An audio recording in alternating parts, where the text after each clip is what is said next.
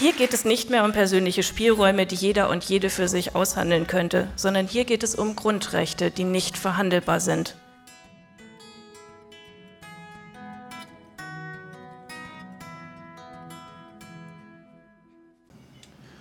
Ja, herzlich willkommen bei Digital Courage Ortsgruppe München bei Radio Lora. Ähm, es ist mal wieder soweit. Nach einigen Monaten gibt es eine neue Live-Sendung was macht jetzt eigentlich Digital Courage? Ich habe das schon mehrfach erzählt, aber heute ist es besonders wichtig, nochmal zu betonen, äh, einen gewissen Aspekt zu betonen, weil wir uns heute ähm, mit der politischen Arbeit von Digital Courage äh, auseinandersetzen werden wollen. Ja, wir, das sind einmal, äh, das bin einmal ich, Lars Tebelmann, und bei mir ist Lisa Krammel. Hi Lisa. Hallo Lars. Genau, wir werden uns heute mit der politischen Arbeit von Digital Courage auseinandersetzen. Also es ist die politische Arbeit. Digital Courage macht sehr viel Verschiedenes. Aber ähm, es ist wichtig zu betonen, dass Digital Courage halt auch aktiv versucht, in Gesetzgebung einzuwirken und ähm, politische Entscheidungsträgerinnen halt mit äh, entsprechenden Informationen zu versorgen, dass dabei eine Bürgerrechts- und Datenschutz äh, sinnvolle Politik bei herauskommt. Und konkret wollen wir uns heute angucken, die Position von Digital Courage, wie sind die vielleicht in den Koalitionsvertrag von äh, der neuen Ampelkoalition eingegangen, die jetzt ja in der in dieser Woche eigentlich, wir haben ja jetzt schon äh, den 6. Äh, äh, Dezember, am Mittwoch äh, soll vermutlich der neue Bundeskanzler Olaf Scholz im Parlament äh, bestätigt werden oder gewählt werden. Ähm, und wir wollen uns einfach mal angucken in diesen Koalitionspapieren, die in den letzten äh, Wochen jetzt auch schon durch die Presse geisterten und die man sich auch im Internet äh, herunterladen kann, unter anderem zum Beispiel bei fragdenstaat.de, die haben den zur Verfügung gestellt, die Parteien selber tun das auch. Also das sind dann 178 Seiten geballte Informationen, auf denen man sich angucken kann, was jetzt die neue Bundesregierung so vorhat. Und äh, wir wollen uns einfach mal angucken, ähm, wie deckt sich das mit dem, was Digitalcourage ähm, von der neuen Bundesregierung äh, gefordert hat. Und ähm, das ist auch ganz bequem, weil Digital Courage Ende September, sozusagen eine Woche nach der Bundestagswahl, ähm, ein, eine Art Positionspapier, einen Blog-Eintrag äh, veröffentlicht hat, wo so 15 Prioritäten, also 15 Forderungen ähm, ja, formuliert wurden, die an die neue Bundesregierung gerichtet sind. Genau, und die werden wir jetzt sozusagen so nach und nach durchgehen. Ich habe mir ähm, mal die Mühe gemacht, ein bisschen in dem Koalitionsvertrag zu wühlen und versucht sozusagen da ja, Übereinstimmungen zu finden oder gegen oder wieder vielleicht auch Widersprüche mit dem, was jetzt bei Digital Courage ähm, ja, gefordert oder priorisiert wurde. Und ähm, wir werden jetzt gleich äh, diese Prioritätenliste nach und nach so ein bisschen durchgehen und dann auch über die einzelnen Punkte diskutieren. Warum sind die jetzt wichtig? Welche Aspekte davon ähm, sind, fehlen vielleicht im Koalitionsvertrag? Welche sind vielleicht sogar darüber hinausgehend noch drin? Äh, gute oder schlechte. Ja, manchmal muss ja nicht sozusagen mehr auch besser sein. Es kann ja auch sein, dass man das lieber nicht drin gehabt hätte. Also äh, da gibt es sicherlich äh, verschiedene Forderungen, die da Verschiedenes von uns fordern werden. Genau, bevor wir ähm, da jetzt weitermachen, hören wir uns ein bisschen Musik an und zwar passend zum Thema König von Deutschland. Also das alles und noch viel mehr würde ich machen, wenn ich König von Deutschland wäre. Rio Reiser.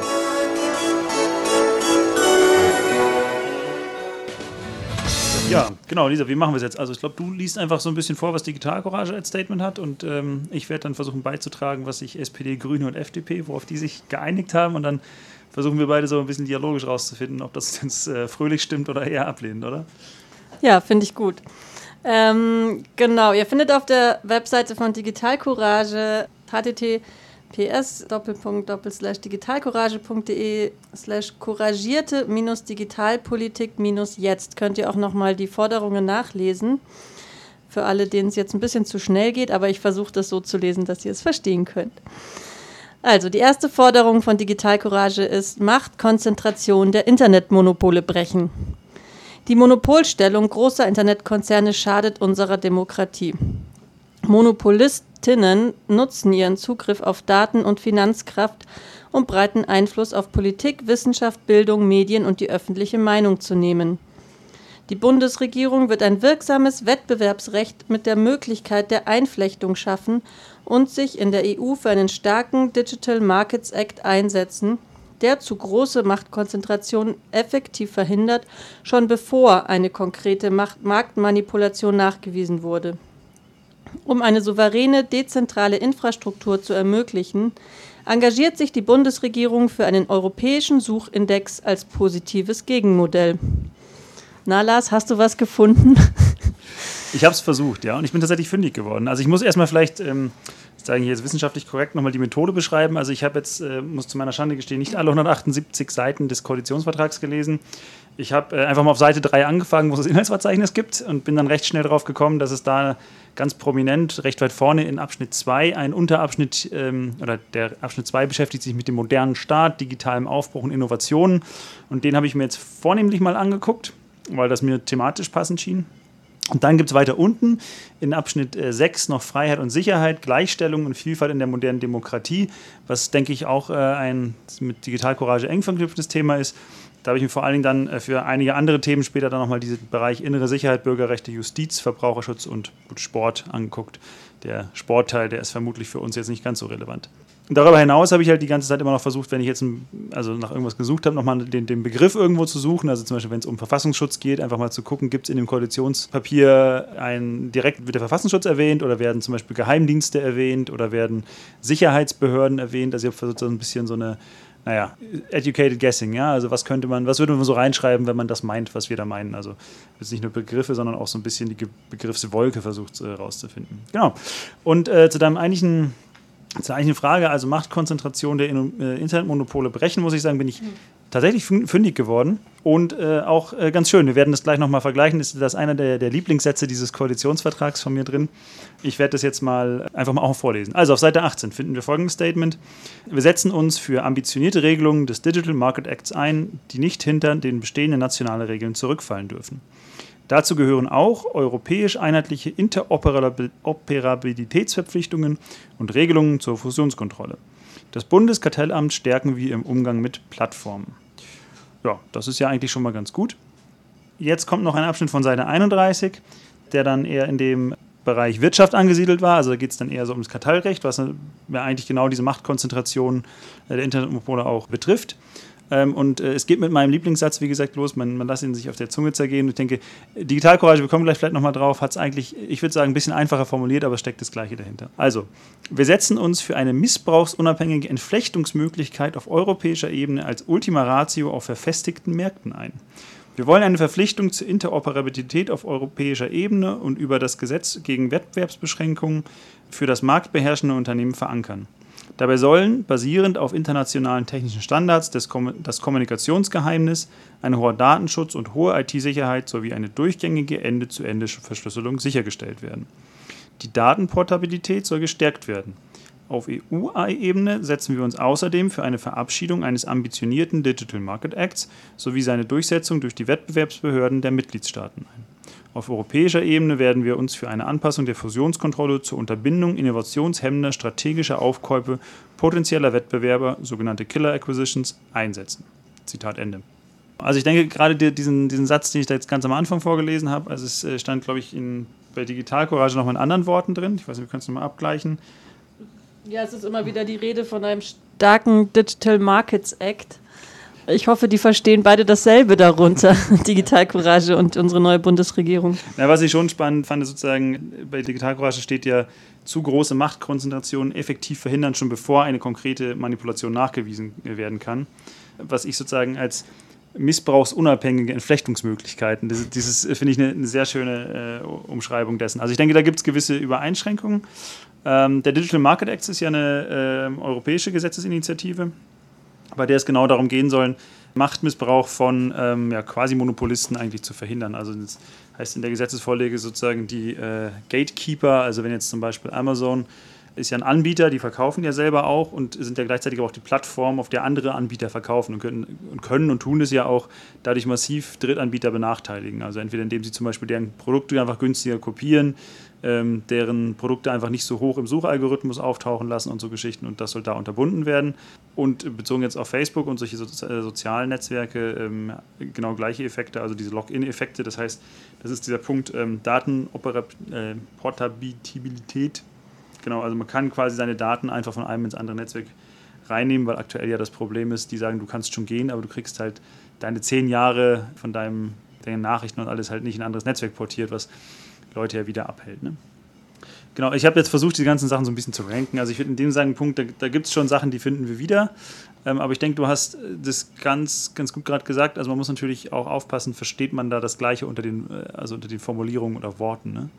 Genau, also, und sowas wie ein europäischer Suchindex ähm, kommt da jetzt nicht vor. Genau, das wäre sozusagen. Beispiel. Also, ja. dass man sagt, es gibt Europä auf europäischer Ebene eigene Plattformen. Also, wir sind nicht abhängig von ähm, Konzernen, die woanders sitzen, sondern wir ähm, setzen uns dafür ein, dass in unserem Land ein eigener Suchindex geschaffen wird oder in, in Europa. Sehe ich da jetzt nicht so in dem Koalitionspapier, aber. Nee, genau. Es sei denn, man, ähm, an anderer Stelle wird dann ganz viel über digitale Innovationen dort ähm, geredet, aber ich, ich, vermute auch, dass das eher eine sehr abstrakte Umschreibung dessen wäre und ich glaube nicht, dass das explizit vorgesehen ist. Warum ist ein, also was, was denkst du, digitaler Suchindex oder, oder europäischer Suchindex? Was, was, steckt dahinter für die, die jetzt vielleicht nicht so im Thema sind? Naja, es gibt halt einfach, ähm, mittlerweile ist Google ja anscheinend oder Googlen schon als ähm, etwas im Internet suchen im, im Duden und ja, leider hat der Konzern da einen Riesenfortschritt und ein sehr großes Machtpotenzial. Ähm, und wenn, wir werden sowieso nie hinterherkommen, wenn wir nicht jetzt mal anfangen, damit einen eigenen Suchalgorithmus äh, zu oder einen Suchindex zu schaffen. Also Index quasi im Sinne von, dass man das Web durchsucht und dann darauf basierend Algorithmen aufbauen kann, oder? Das ist ja die Idee des, des europäischen Suchindexes an der Stelle. Also dass du das ist ja dieses Scrollen des Internets, also Durchsuchen des Internets wirklich, ähm, was man erstmal machen muss, um dann Algorithmen und Inde also darauf eine Suchmaschine aufbauen genau. zu können. Aber man muss, braucht eben ja. auch jahrelange Erfahrung und Nutzer und Nutzerinnen, die ja. diesen Suchindex benutzen, um ihn zu trainieren. Genau. Und da ähm, hat eben Google zum Beispiel ein riesen ähm, Machtmonopol, das es zu brechen gilt. Ja. Okay, also wir sind äh, nicht komplett zufrieden. aber vorsichtig optimistisch. Immer, immerhin ähm, kommt mal was vor. Genau. Ich meine, es wäre natürlich äh, sehr wünschenswert, äh, also dass, dass, die Arbeit von Digitalcourage sich erledigt, aber vielleicht ist ja auch das jetzt ein Ansporn zu sagen, äh, Digitalcourage bleibt weiterhin dran. Also wir verfolgen die Arbeit da ganz genau und, und kann man natürlich auch immer wieder da noch äh, Feedback oder auch Kritik anbringen. Ja. Also. Auf jeden Fall. Ja, widmen wir uns mal dem zweiten Punkt. Wir gehen einfach mal langsam durch. Genau, der zweite Punkt ist Tracking, personalisierte Werbung und Dark Patterns verbieten.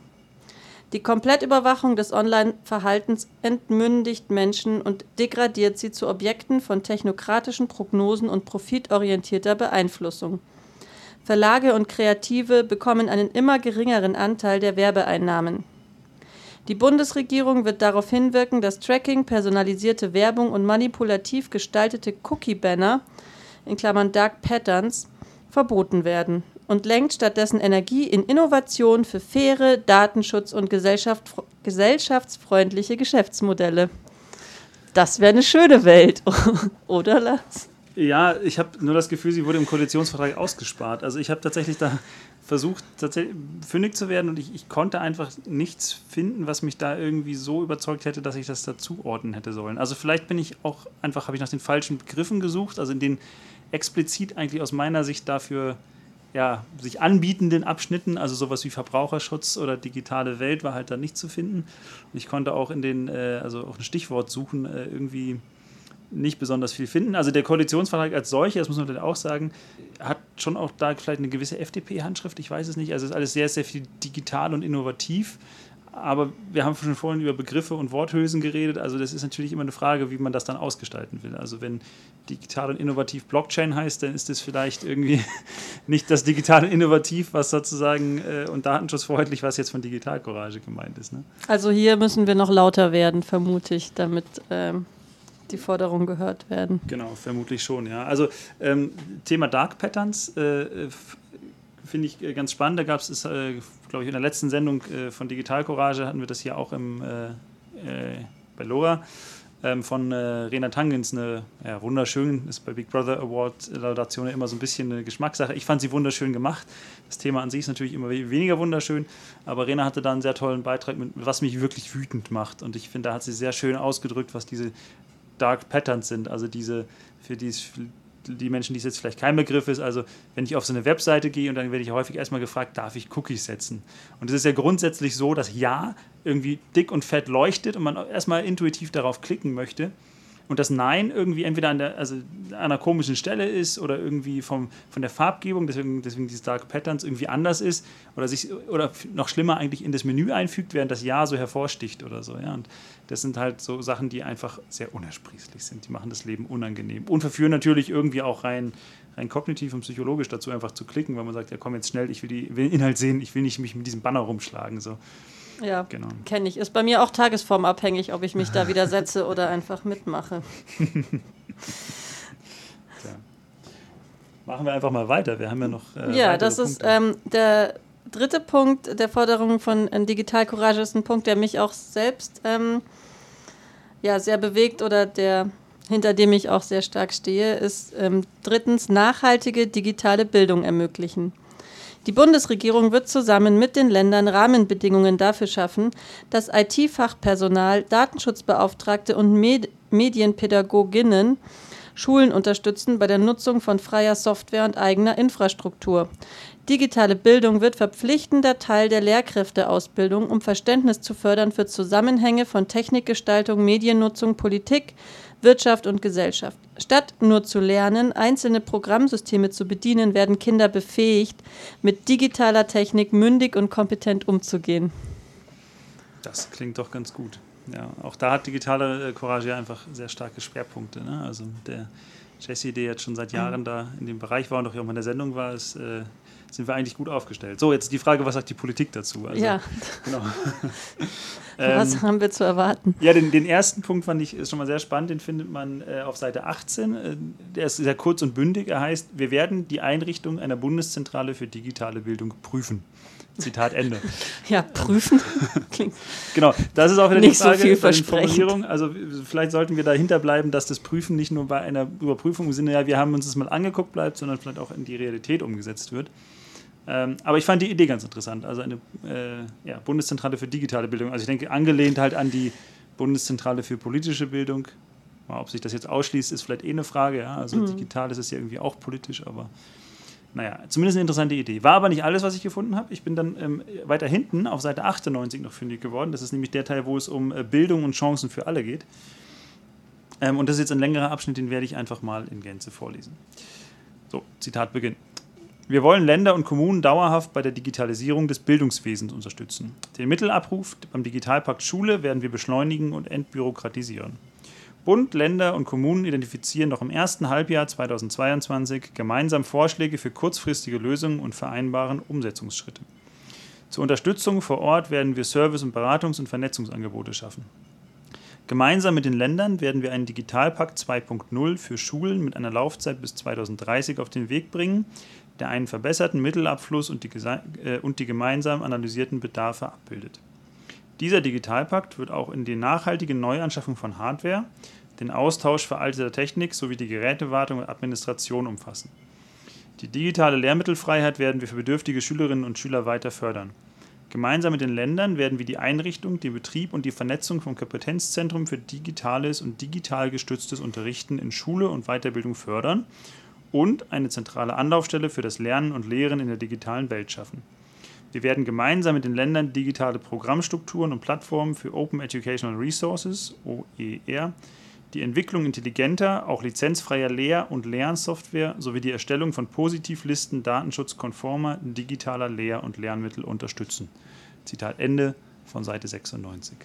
Also eine Menge Pläne, ja, bisher habe ich das Gefühl, auch in der Pandemie, die sind die meisten Regierungen äh, oder Verwaltungen eher den Weg gegangen, schnell irgendwas einzukaufen. Ich bin mir nicht so ganz sicher, was da nur jetzt irgendwie leere Floskeln sind. Also es, ja, ganz am Ende kommt so ein bisschen, ne? Lizenzfrei. Äh, da wird es spannend, ja. Da wird es dann auch, spannend. Ja. Bis dahin ist es mehr so ein, ja, das kann man auch von irgendeinem Konzern einkaufen. Genau, der erste Teil klingt eigentlich eher wie so ein, okay, wir, wir haben jetzt gemerkt, das lief in der Pandemie nicht so gut, wir müssen jetzt schnell was machen. Hm. Auch da kann ich wieder nur auf die Big Brother Awards äh, referenzieren. Also da gab es ja dann auch einen für die baden-württembergische damalige ähm, Kultusministerin, Bildungsministerin, äh, ich glaube Frau Eisenhardt, ich habe den Namen jetzt gar nicht ganz zusammen. Ähm, die wollte eigentlich ursprünglich, glaube ich, Ministerpräsidentin werden. Das hat danach nicht mehr so gut geklappt. Ähm, die hat nämlich auch bei Microsoft einfach das Zeug irgendwie so eingekauft. Und das ist ja auch häufig jetzt aktuell der Weg, auch der gegangen wird. Ähm, so gesehen klingt der erste Teil für mich da auch eher wie eine Reaktion jetzt auf die, den aktuellen Stand der Lage, so, wir müssen jetzt reagieren. Genau, im, im hinteren Teil, ich musste ein bisschen schmunzeln, weil ähm, die Erstellung von Positivlisten datenschutzkonformer digitaler Lehr- und Lernmittel unterstützen, ja, die gibt es ja eigentlich schon. Also auch da kann man ja einfach auf der Digitalseite mal ein bisschen gucken. Da gibt es ja schon einiges an Material. Also. Aber die, die äh, Grundrichtung ist natürlich eine gute, also würde ich jetzt sagen. Ja, also es ist schon auch die Richtung, alles muss digital werden mhm. und ähm, schön äh, am besten schon ähm, Tablets im Kindergarten, damit die Kinder lernen, mit Technik umzugehen. Da finde ich, ist es aber einfach extrem wichtig, wie man den Kindern diese Technik darstellt. Und ich finde diesen Satz von ähm, der Forderung von Digitalcourage, dass die Kinder befähigt werden sollen, mit digitaler Technik mündig und kompetent umzugehen. Das heißt ja auch, ähm, dass Kinder verstehen, es gibt unterschiedliche Betriebssysteme. Nichts ist non plus ultra und ich bin vielleicht auch in der Lage, selbst ähm, also, dass man auch lernt, was ist Open Source, ähm, dass man selbst ein Programm oder eine Software mit beeinflussen kann.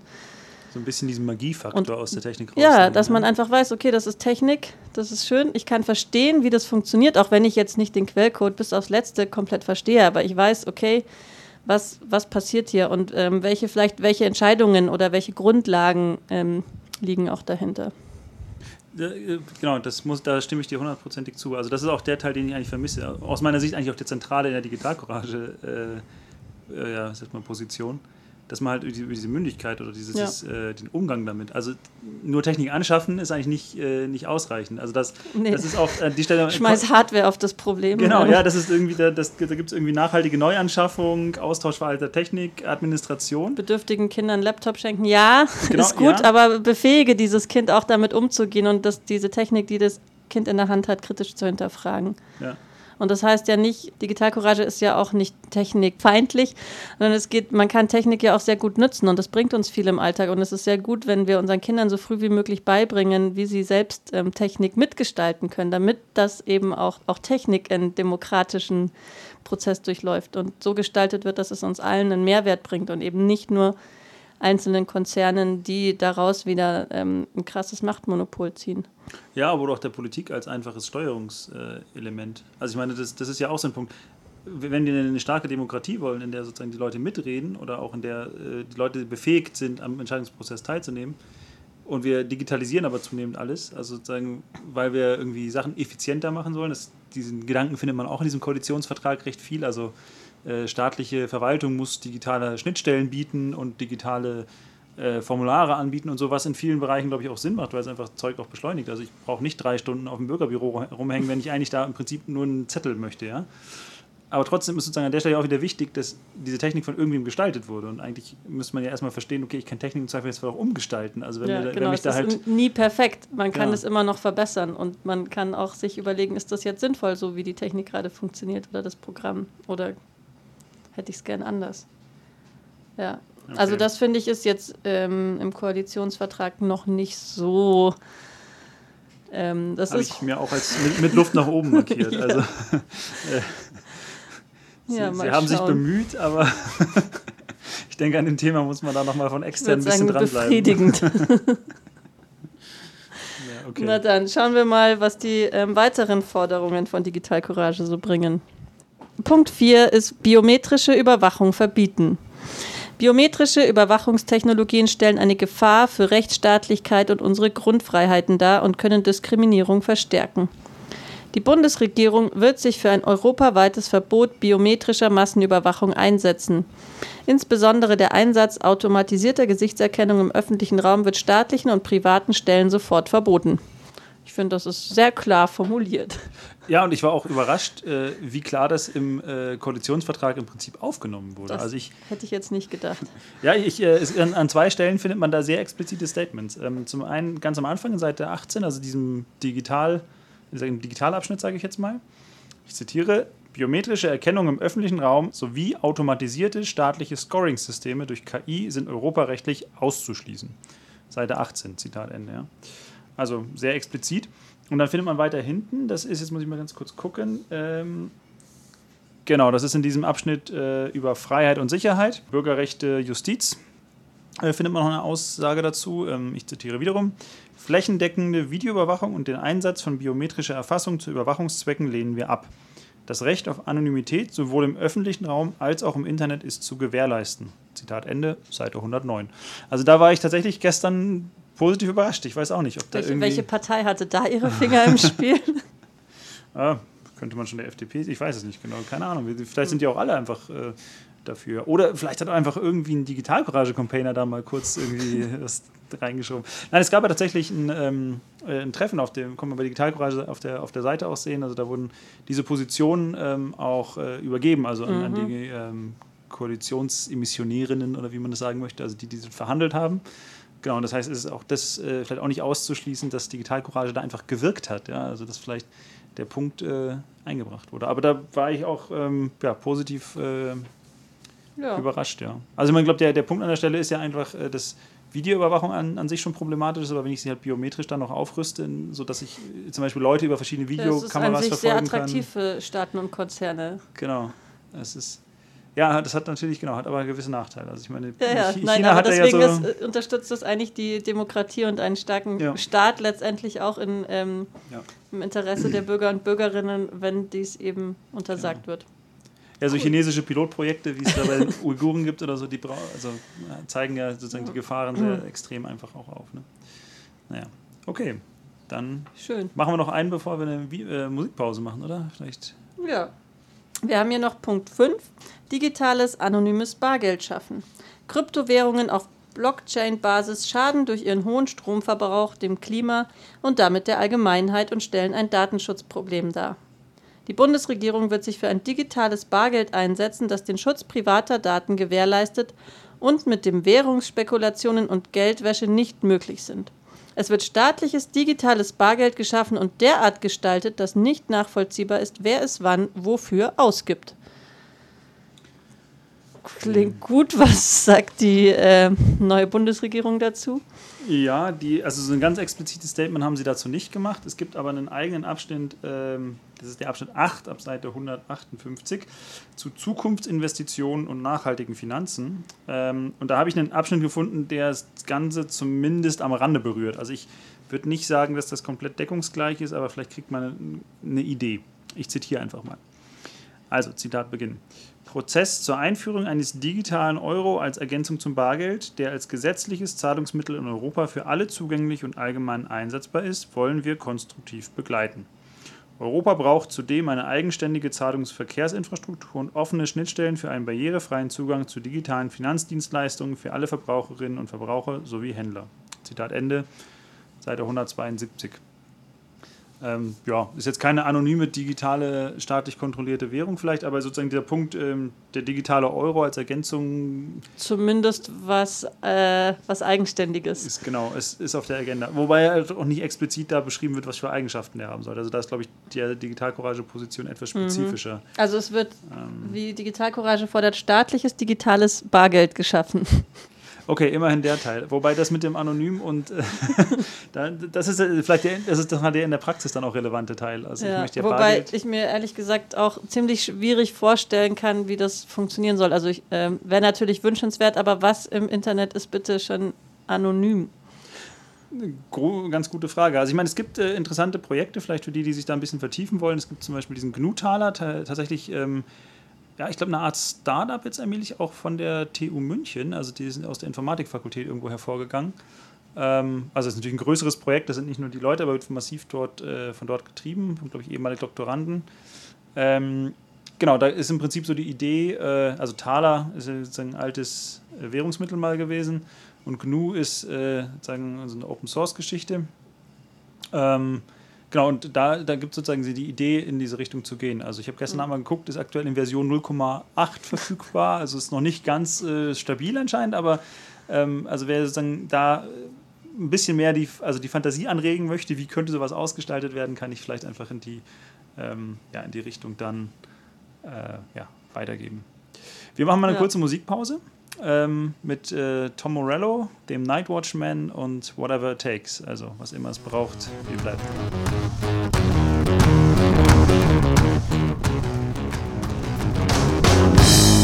Radio Lora. Nie gehört. Ist ja unerhört. Lora München auf der 92.4. Politisch, kritisch und unbequem. Das äh, mit Whatever It Takes, was auf jeden Fall nicht okay ist, sind Staatstrojaner. Das ist die sechste Forderung von Digital Courage. Ähm, ein Moratorium für kommerzielle Überwachungstechnologien. Deutsche Behörden dürfen keine kommerziellen Staatstrojaner erwerben. Der Export von Überwachungstechnologien wird verboten. Der bisherige Einsatz solcher Software wird aufgeklärt. Und? Was sagt die neue Bundesregierung dazu? Einiges, ich weiß nicht, ob sozusagen komplett das abdeckt, was wir da uns überlegt haben. Ich zitiere mal von Seite 109. Für den Einsatz von Überwachungssoftware auch kommerzieller setzen wir die Eingriffsschwellen hoch und passen das geltende Recht so an, dass der Einsatz nur noch den Vorgaben des Bundesverfassungsgerichts für die Online-Durchsuchung zulässig ist. Die Befugnis des Verfassungsschutzes zum Einsatz von Überwachungssoftware wird im Rahmen der Überwachungsgesamtrechnung überprüft. Das Bundespolizeigesetz novellieren wir ohne die Befugnis zur Quellen-TKÜ und Online-Durchsuchung. Solange der Schutz des Kernbereichs privater Lebensgestaltung nicht sichergestellt ist, muss ihr Einsatz unterbleiben. Transparenz und effektive Kontrolle durch Aufsichtsbehörden und Parlament werden wir sicherstellen. Zitat Ende von Seite 109. Ähm, und dann im außenpolitischen Bereich eher gibt es dann auch nochmal eine, eine Einlassung in die Richtung, ich zitiere hier auch nochmal, den Einsatz der globalen Zivilgesellschaft für digitale Bürgerrechte unterstützen wir. Wir wollen ein Völkerrecht des Netzes. In der Entwicklungszusammenarbeit arbeiten wir mit unseren Partnern am Aufbau ihrer unabhängigen digitalen Infrastruktur zur Stärkung ihrer digitalen Souveränität, auch auf EU-Ebene. Wir verfolgen im digitalen Raum eine Politik der Abrüstung. Dazu gehören auch ein Stopp der Weitergabe von Überwachungstechnologien an repressive Regime sowie der Schutz ziviler Infrastruktur vor Cyberangriffen. Zitat Ende von Seite 144. Also ich denke, das äh, ist kein Moratorium. Also da muss man schon sagen, es sind nee. auch butterweiche Formulierungen, die. Es wird nur erschwert und überprüft. Genau. Also auch bezüglich Staatstrojaner-Einsatz hatten wir jetzt auch schon häufiger das Thema irgendwie ist, ähm, ja, wird genau ähm, darüber nachgedacht, das ein bisschen schwieriger zu machen. Aber so richtig sich von lösen kann man anscheinend da nicht. Die, die offene Tür wollen sie sich nicht. Äh Genau. Und ich meine, Stopp der Weitergabe ähm, von Überwachungstechnologie an repressive Regime, das ist ja eigentlich im Rahmen der Exportkontrolle heutzutage schon der Fall. Und ich meine, ähm, ob das jetzt äh, Überwachungstechnologie mhm. ist ähm, oder äh, Panzer, ist es äh, bisher in sehr viele, also aus meiner Sicht als repressiv anzusehende Regime und eigentlich auch so in der Außenpolitik definierte Regime ja schon erfol erfolgt. Also sei es Saudi-Arabien oder andere Staaten halt, die offensichtlich nicht sehr zimperlich mit ihren äh, Dissidenten oder ja. Okay, also hier gibt es auch noch Überarbeitungsbedarf. Schauen wir mal, was der nächste Punkt sagt. Punkt 7, Chatkontrolle abwenden, Privatsphäre wahren, in Klammern E-Privacy. Die Bundesregierung wird sich auf europäischer Ebene für einen Schutz der Privatsphäre einsetzen und sich Ausnahmeregelungen in der E-Privacy-Richtlinie entgegenstellen. Ähm, was sagt die Bundesregierung dazu? Ähm, ja, dazu gibt es eigentlich direkt was zu sagen. Also ein Zitat. Allgemeine Überwachungspflichten, Maßnahmen zum Scannen, private Kommunikation und eine Identifizierungspflicht lehnen wir ab. Anonyme und pseudonyme Online-Nutzung werden wir wahren. Von Seite 17, 18, das ist gerade am Seitensprung. Und äh, weiterhin gibt es dann noch auf Seite 16 äh, davor ein Statement. Wir führen ein Recht auf Verschlüsselung, ein wirksames Schwachstellenmanagement äh, mit dem Ziel, Sicherheitslücken zu schließen und die Vorgaben Security by Design und Default ein. Zitat Ende genau, Seite 16. Also das, ja, würde ich sagen, trifft es eigentlich schon, schon weitestgehend ganz gut. Ja, ja da, damit kann man arbeiten. Damit könnte man arbeiten, ja. Also ich meine, klar. Es ist, auch, äh, wie man es dann macht und umsetzt konkret. ja, die, die Frage ist, wir lehnen etwas ab und ob daraus ein Gesetz wird, sind natürlich immer noch zwei Paar Schuhe. Aber das ist ja das Schöne. Also wenn man erstmal ja. solche Formulierungen drin hat, dann der kann Gedanke man... Ist schon mal, der Gedanke ist da und man kann ihn dann ja sozusagen äh, auch... Äh, kann die Leute ja dabei unterstützen, ihn dann umzusetzen. Also vielleicht ist das ja auch eine gute Idee. Ähm, die nächste Forderung von Digital Courage, äh, Public Money, Public Code. Mit öffentlichen Geldern für öffentliche Verwaltung entwickelte Software wird unter einer freie Software- und Open-Source-Lizenz veröffentlicht. Ich, äh, um, um, das direkt gegenüberzustellen, zitiere ich mal. Ähm, für öffentliche IT-Projekte schreiben wir offene Standards fest. Entwicklungsaufträge werden in der Regel als Open Source beauftragt. Die entsprechende Software wird grundsätzlich öffentlich gemacht. Seite 15.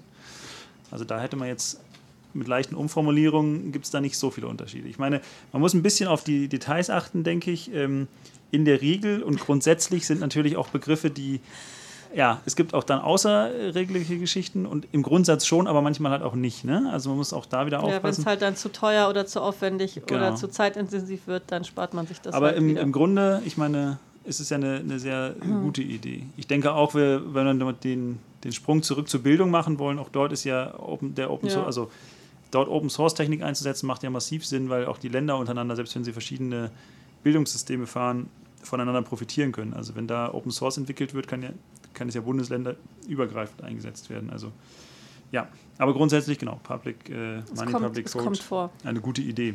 Machen wir mal weiter. Sehr gut. Ähm, der, die neunte Forderung, Verfassungsschutz abwickeln. Der Verfassungsschutz wird aufgelöst und ersetzt durch eine transparent arbeitende, demokratisch kontrollierbare Behörde. Ja, gut, man, man wird träumen dürfen. Also es gibt ähm, da kein explizites Statement dazu. Es, äh, also im Sinne von ja, wir machen das. Und es gibt äh, natürlich aber ein bisschen äh, ja, Sachen, die das anschneiden, wie mit dem Verfassungsschutz oder sozusagen der Arbeit der äh, Sicherheitsbehörden irgendwie äh, in Zukunft verfahren wird und wie man sich sozusagen so ein bisschen auch die, die Rolle vorstellt. Ich ähm, zitiere mal zwei Stellen. Die erste ist, ähm, Zitat Beginn, wir treiben auch innerhalb der Bundesregierung die weitere Aufarbeitung des NSU-Komplexes energisch voran und bringen ein Archiv zu Rechtsterrorismus und Zusammenarbeit mit betroffenen Bundesländern auf den Weg. Der 11. März wird nationaler Gedenktag für Opfer terroristischer Gewalt. Zitat Ende. Ähm, und das zweite Zitat, ähm, die Befugnis des Verfassungsschutzes um Einsatzes von Überwachungssoftware wird im Rahmen der Überwachungsgesamtrechnung überprüft. Zitat Ende.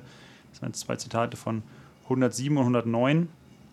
Also das ist weit davon weg, den Verfassungsschutz abzuwickeln. Ähm, aber es, denke ich, lässt schon so ein bisschen durchblicken, dass, ich meine auch gerade die Rolle innerhalb des NSU-Komplexes, ähm, dass das nochmal weiter aufgearbeitet wird. Ich meine, man muss ehrlich sein, auch die bisherige Bundesregierung hatte eine lückenlose Aufklärung versprochen, die nie gekommen ist. Ähm, man kann nur hoffen, dass die hier gesetzten Ziele sich da so ein bisschen besser in der Realität nachher bewahrheiten. Ähm, ja, und ein Umbau der ähm, Befugnisse, gut, das letzte, das ja, muss man mal gucken, was daraus wird. Ähm, Ja. Vielleicht als, als Seitenthema an der Stelle noch ganz kurz eingeschoben, was ich, ähm, also was sozusagen jetzt keine explizit in diesen 15 Pri äh, Prioritäten äh, aufgelistete Geschichte war, war die Überwachungsgesamtrechnung, die aber tatsächlich im Koalitionsvertrag festgeschrieben wurde.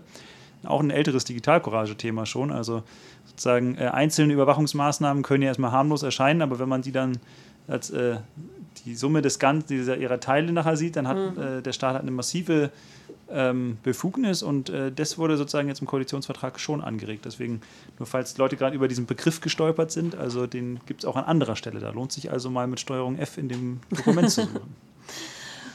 Sehr gut. Es äh, hat noch ein paar Überraschungen von, für uns bereit.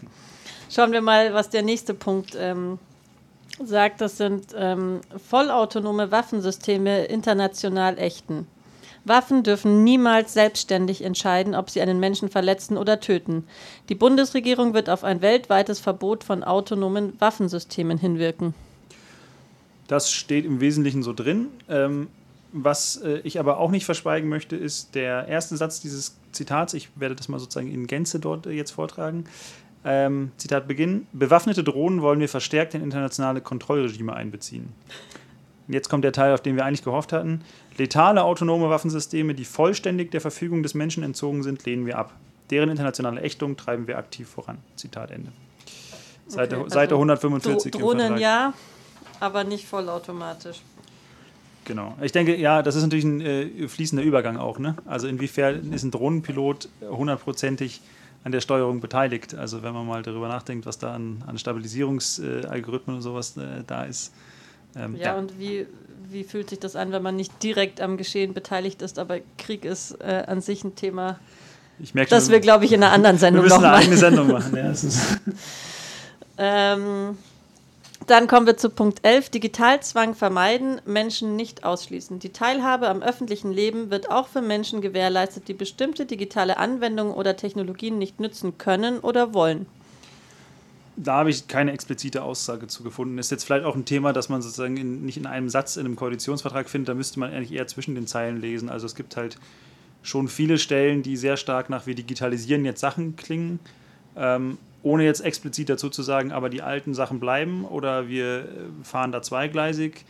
Oder auch einfach zu sagen, nee, wir wollen jetzt nur noch digital. Also es ist nichts von diesem, nichts von allen drei Möglichkeiten äh, wurde da jetzt gemacht. Also deswegen kann man da eigentlich keine Aussage zu treffen. Aber ich denke, die Position als solche ist halt wichtig, weil ähm, einfach als, als Gesellschaft müssen wir auch gewährleisten, dass halt alle daran teilnehmen haben können und es nachher nicht eine, eine Sache des Mediums wird. Also Ja, oder dass man gezwungen wird, bestimmte ähm, Software, auch private Software von Konzernen, die nicht quelloffen ist, zu nutzen, um an bestimmten Tätigkeiten teilzunehmen. Das finde ich besonders kritisch. Das stimmt, ja. Wobei natürlich, wenn die, wenn die Verwaltung jetzt auch auf Open Source umstellt, wie an der anderen Stelle gesagt, dann wird es natürlich wieder eine interessantere Geschichte. Aber das ist genau, das ist natürlich der Punkt. Also wenn man äh, um seinem Berater im Bürgerbüro irgendwie dann Teams installieren muss auf seinem Rechner, Ja, weil die es nicht um anders machen, in dann der Schule äh, teilhabe, Genau. teilzuhaben oder an öffentlichen Veranstaltungen Ja. teilzuhaben, sich dann also mittlerweile über die Pandemie dann wieder anmelden muss vorher und dann das über private Software machen muss. guter Punkt, ja. Ja. Dann haben wir noch Punkt 12, Meldepflicht für IT-Sicherheitslücken. Um die Sicherheit von Privatpersonen und Unternehmen nicht fahrlässig zu gefährden, wird Behörden die Nutzung von Zero Days verboten. Stattdessen werden sie verpflichtet, ihnen bekannte Schwachstellen zu melden und, deren Schließung, und auf deren Schließung hinzuwirken. Kurze Frage, was sind Zero Days? Ah, Zero Days, ja, das ist auch eins meiner Lieblingsthemen hier auch in der Sendung schon gewesen. Ich hatte ja mal den Beowulf Tomic hier, äh, der sich künstlerisch mit dem ganzen Thema um Finn Fischer, also Überwachungstechnologie und Zero Days beschäftigt hat. Und Zero Days, um auf die Frage zurückzukommen, ähm, sind quasi Sicherheitslücken, äh, die nicht öffentlich bekannt sind. Also ähm, so eine Sicherheitslücke, wenn sie bekannt ist, kann natürlich gestopft werden. Mm, Das Problem ist nur, wenn man die Sicherheitslücke als Entwickler nicht kennt, weil die halt jemand entdeckt hat, aber nicht meldet, dann ist die Sicherheitslücke relativ viel Geld wert, weil man könnte sie ja an Leute verkaufen, also an kriminelle Geheimdienste, kriminelle Geheimdienste, irgendwie sowas, ähm, die halt diese Sicherheitslücken dann ausnutzen. Genau, und ähm, da gibt es einen eigenen Markt dafür. Im Koalitionspapier steht aber auch noch was dazu. Ich äh, werde die Stellen mal hier kundtun. Also ähm, Stelle 1, Zitat, wir führen ein Recht auf Verschlüsselung, ein wirksames Schwachstellenmanagement mit dem Ziel, Sicherheitslücken zu schließen und die Vorgaben Security by Design, äh, bei Design und Default ein. Weiter hinten heißt es dann, Hersteller haften für Schäden, die fahrlässig, fahrlässig durch IT-Sicherheitslücken in ihren Produkten verursacht werden. Und dann weiter hinten noch, wir verpflichten alle staatlichen Stellen, ihren, ihnen bekannte Sicherheitslücken beim BSI zu melden und sich regelmäßig einer externen Überprüfung ihrer IT-Systeme zu unterziehen. Das Identifizieren, Melden und Schließen von Sicherheitslücken in einem verantwortlichen Verfahren, zum Beispiel in der IT-Sicherheitsforschung, soll legal durchführbar sein. Zitat Ende von Seite 16. Ähm, und dann gibt es weiter hinten im, ähm, im Koalitionspapier auf Seite 109 noch eine Aussage in die Richtung und die heißt, die Ausnutzung von Schwachstellen von IT-Systemen steht in einem hochproblematischen Spannungsverhältnis zur IT-Sicherheit und den Bürgerrechten. Der Staat wird daher keine Sicherheitslücken ankaufen oder offen halten, sondern sich in einem Schwachstellenmanagement unter Federführung eines unabhängigen Bundesamtes für Sicherheit in der Informationstechnik immer um die schnellstmögliche Schließung bemühen. Zitat Ende. Was ja auch so ein bisschen mit den Staatstrojanern zusammenhängt. Genau, das ist sozusagen, äh, ist, wie, wie es schon ein hochproblematisches Spannungsverhältnis. ähm, genau, also der, wer sich da näher mit beschäftigen will, dem kann ich nochmal die Sendung hier mit dem Beowulf Tomic empfehlen. Der hat da äh, ja sehr, sehr tief auch rein recherchiert.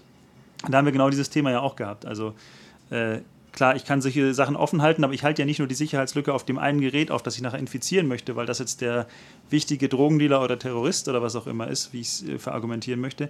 Ich halte die Sicherheitslücke auf allen, allen Geräten auf. Also auf deinem, auf meinem, auf äh, dem von unseren Nachbarn, deinen Eltern, meinen Eltern, keine Ahnung.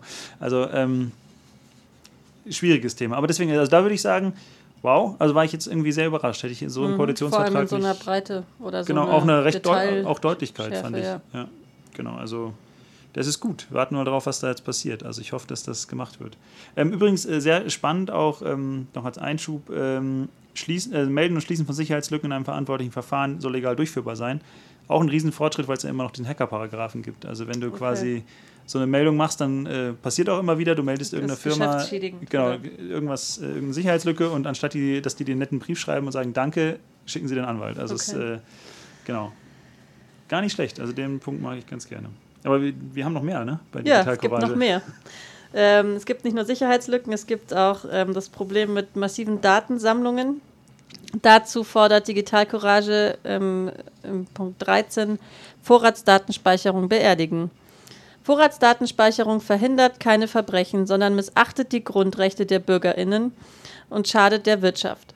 Zukünftig gilt deshalb, eine anlasslose Speicherung von Verbindungsdaten findet nicht statt. Ja, schlechte Nachrichten, sag ich mal. Ähm, zumindest meine Interpretation. Ich lese mal das Zitat vor.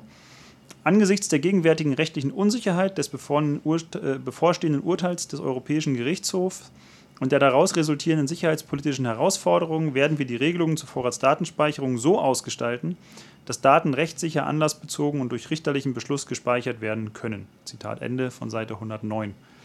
Ähm, also Hintergrund ist ja der, es ist ja beim EuGH noch eine Klage anhängig, äh, ob jetzt Vorratsdatenspeicherung ja, nein, mhm. vielleicht. Ich glaube, glaub Deutschland, Frankreich und Irland sind da so ein bisschen die treibenden Länder, die es gerne hätten. Also eigentlich hat ja schon Europäische Gerichtshof EuGH schon gesagt, ja, Vorratsdatenspeicherung geht ja mit Europarecht nicht.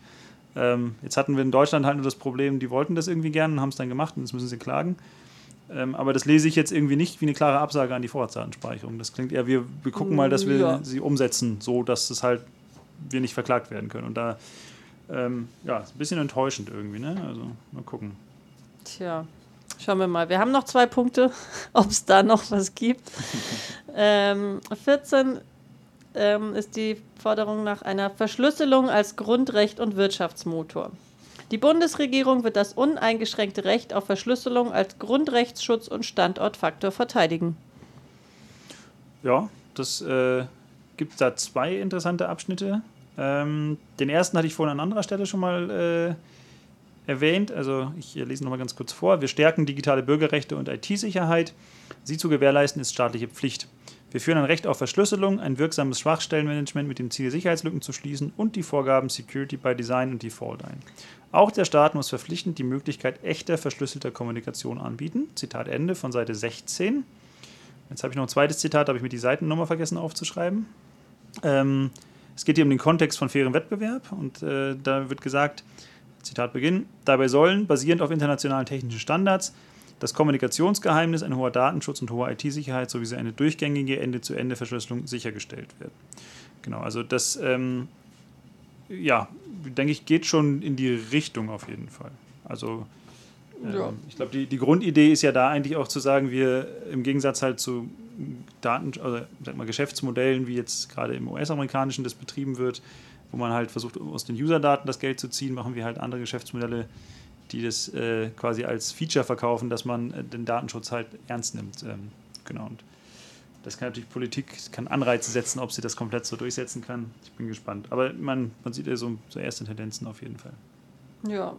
Ich meine, dieses Security by Design und bei Default habe ich jetzt schon öfter gehört. Das scheint. Ähm ja, es gibt auch Privacy by Design genau, und Default. Ja. Also das geht häufig mit ein bisschen miteinander einher, aber. Ähm auch ich meine, jetzt im Koalitionspapier ja. kam das jetzt ein genau. paar Mal.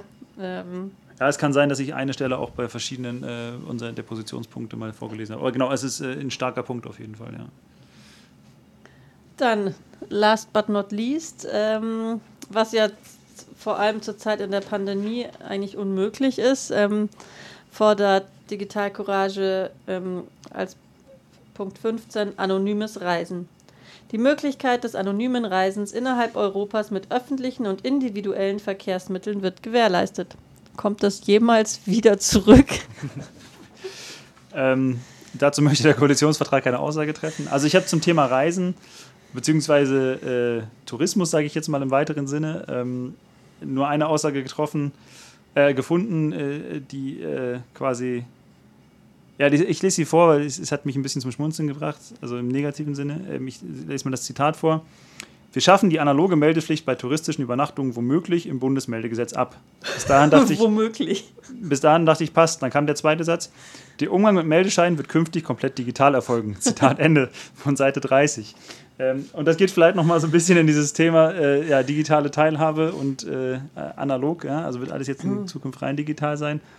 Genau. Ich denke, der, der eigentliche Punkt, auf den Digitalcourage hinaus wollte, ist eigentlich der Passenger Name Record. Also, bei, dass man bei, also bei Reisen auch innereuropäisch zum Teil halt diese Reisedaten zwischen Behörden ausgetauscht werden. Also, sodass dann Behörden sehen können, wer von wo, also in die Europäische Union vor allen Dingen erstmal einreist oder wieder ausreist ähm, und das war eine Zeit lang, aber ich weiß gar nicht, wie der aktuelle Stand da ist, äh, glaube ich, für innereuropäische Reisen auch mal überlegt, sogar für Bahnreisen und sowas. Also normal betrifft es halt Flug- oder Einreisen ja. in die Europäische Union und genau, da hat sich der Koalitionsvertrag aber erstmal zu äh, ausgeschwiegen. Naja, damit beenden wir es vielleicht einfach mal für heute. Also es gibt sozusagen viele Punkte. Ein paar gute Sachen, genau, die paar, wurden, wo äh, noch gearbeitet werden muss. Okay, dann danke ich dir fürs Mitmachen. Ähm, war, hat viel Spaß gemacht. Ja. Gut. Ähm, Äh, schön, dass ich dabei sein konnte. genau, und dann äh, ja, einen schönen Abend noch an alle Zuhörer ne? und Zuhörerinnen. Tschüss.